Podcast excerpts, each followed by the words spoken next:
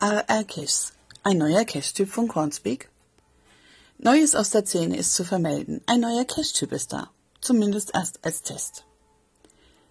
Wir durften bereits im Juni, das war der Startmonat dieser Cache-Art, einen AR-Cache in Ljubljana, Slowenien spielen und möchten euch mit diesem Beitrag ein wenig von unseren Erfahrungen berichten. Was sind nun diese AR-Caches? Zwischen 6. Juni und 6. September 2018 kann eine neue Cache-Art eingereicht werden. Es handelt sich um Mystery Caches, die auch als Fragezeichen gelistet sind. Zum Finden des Cache wird eine App benötigt, eine sogenannte Augmented Reality App. Ähnlich eines Where I Go spielt man das Spiel über diese App. Ebenso wie beim Where I Go begibt man sich zu den vom Owner angelegten Zonen und muss dort eine Aufgabe erfüllen. Das Final besteht aus einer Dose mit einem Logbuch und es muss sich auch in einem Radius von 3,2 Kilometern um die angegebenen Koordinaten befinden. Die GPS-Nutzung ist Pflichtbestandteil des Caches. Sie gilt als erfüllt, wenn der Spieler zur GPS-Koordinate navigieren muss. Das wird sicher oftmals am Ende des Spiels beim Weg zum Final der Fall sein. Der AR-Cache ist ein ortsabhängiger Cache, das heißt nur vor Ort an einem bestimmten Ort spielbar, also kein Anywhere-Cache. Als Wegpunkte sind virtuelle und/oder physische Stationen erlaubt. Alle AR-Wegpunkte müssen sich im Freien befinden. Als Logbedingung darf kein Foto mit Gesicht verlangt werden, aber durchaus ein Foto mit Daumen, GPS-Gerät oder vor Ort. Wie sieht nun das Listing aus? Der Cache-Typ ist festgelegt als Mystery, da man eine App benötigt. Der Cache-Name ist definiert auf AR in Großbuchstaben, Unterstrich und dann folgt der private Name des Caches, den man sich selber aussucht als Owner.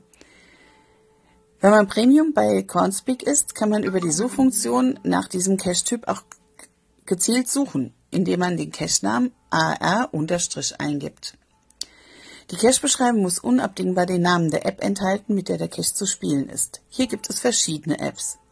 Es muss ein bestimmter Text in Englisch eingefügt werden, damit man erkennt, um welchen Cache-Typ es sich handelt. Eine weitere Sprache ist durchaus möglich. Jetzt reden wir von Apps. Welche App ist denn gemeint? Zum Spielen eines AR-Caches benötigt man eine App auf dem Smartphone. Ohne eines solchen Caches müssen Sorge tragen, dass die benutzte App sowohl auf dem Android als auch auf dem iPhone verfügbar ist. Das heißt, der Cache muss mit beiden Arten von Smartphone gespielt werden können. Eine Spielvariante mit dem GPS-Gerät ist nicht möglich und nicht vorgesehen. Die App muss kostenlos erhältlich sein und auch der eigene Account muss kostenfrei angelegt werden können. In jeder App muss man sich jedoch auch anmelden. Und natürlich muss es möglich sein, ein eigenes AR-Overlay hochzuladen. Sonst könnte ja kein Owner dies über das Cache-Listing den Cachern zur Verfügung stellen. Bisher sind drei dieser Apps bekannt, die die Voraussetzungen erfüllen. Re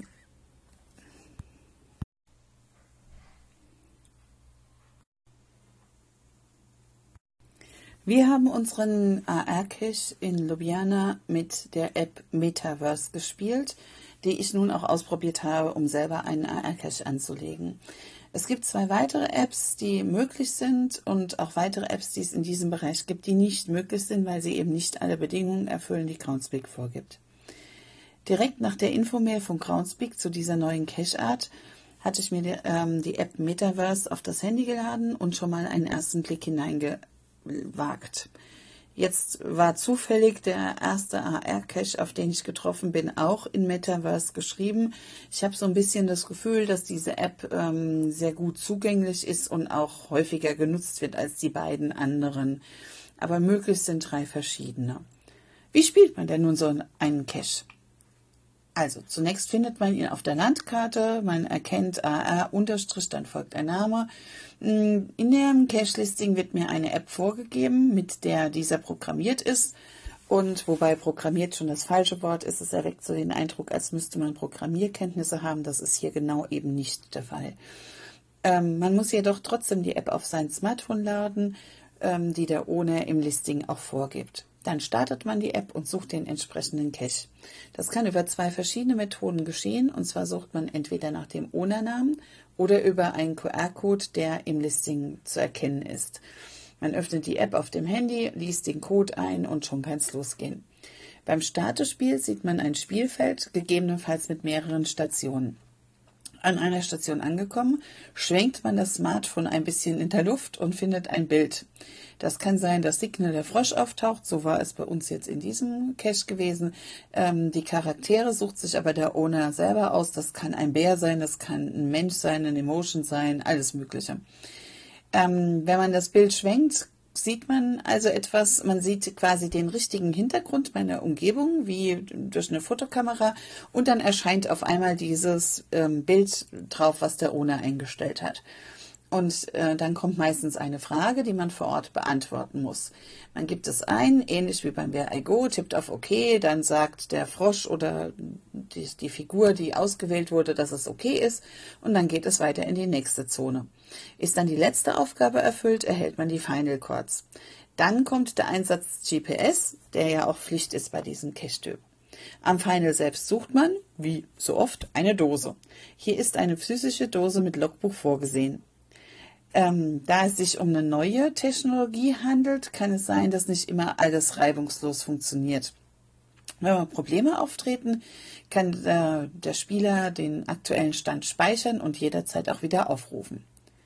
So, jetzt möchte ich gerne ohne eines solchen neuen Caches werden. Wie legt man denn so einen Cache an? Jeder jeder Cacher kann in dem genannten Zeitraum von 6. Juni bis 6. September einen oder auch mehrere AR-Caches anlegen und veröffentlichen. Sie sind nicht beschränkt auf bestimmte Personen und auch nicht limitiert. Wenn man mit der App Metaverse arbeiten möchte, findet man ähm, einen Baukasten zum Erstellen eines solchen Caches ganz locker im Internet. Ein kleines Video, auch wenn es auf Englisch gehalten ist, führt jeden geneigten Zuschauer gut in die Materie an. Man kann es wirklich gut verstehen. Hat man das Adventure in den Bilder dann angelegt, kann man es mit dem eigenen QR-Code im Listing verbinden und den Cache auf gewohnte Weise zum Review einreichen. Groundspeak bittet darum, eng mit den Reviewern zusammenzuarbeiten in dieser Testphase, da die Art von Cache für alle neu ist und es kann auch mal etwas dauern, bis der Cache dann freigeschaltet wird. Was ich eine sehr schöne Funktion finde momentan ist, man kann ein Feedback ans Groundspeak geben, relativ einfach. Ähm, jeder, der einen solchen Cache gespielt hat, ist herzlich eingeladen, sein Feedback äh, über einen bestimmten Link an Groundspeak zu geben. Den Link findet ihr auch in unserem Blogartikel auf unserer Seite www.cacher-reisen.de.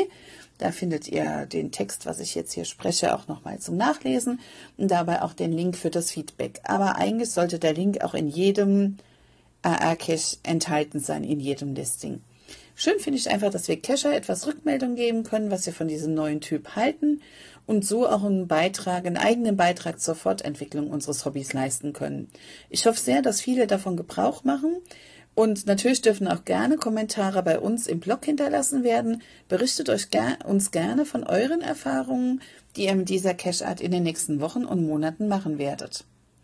Ja, und wie geht's dann weiter? Wir geben ein Feedback und Groundspeak selbst schreibt dazu, alle Cases, die im Rahmen dieses Experiments veröffentlicht werden, können zu einem späteren Zeitpunkt von Groundspeak Headquarter ins Archiv geschickt werden. Das bedeutet, dass Groundspeak am Ende des Testzeitraums selber entscheiden wird, ob die veröffentlichten Caches weiter bestehen werden, archiviert werden oder sogar auch ein anderes Update erfahren.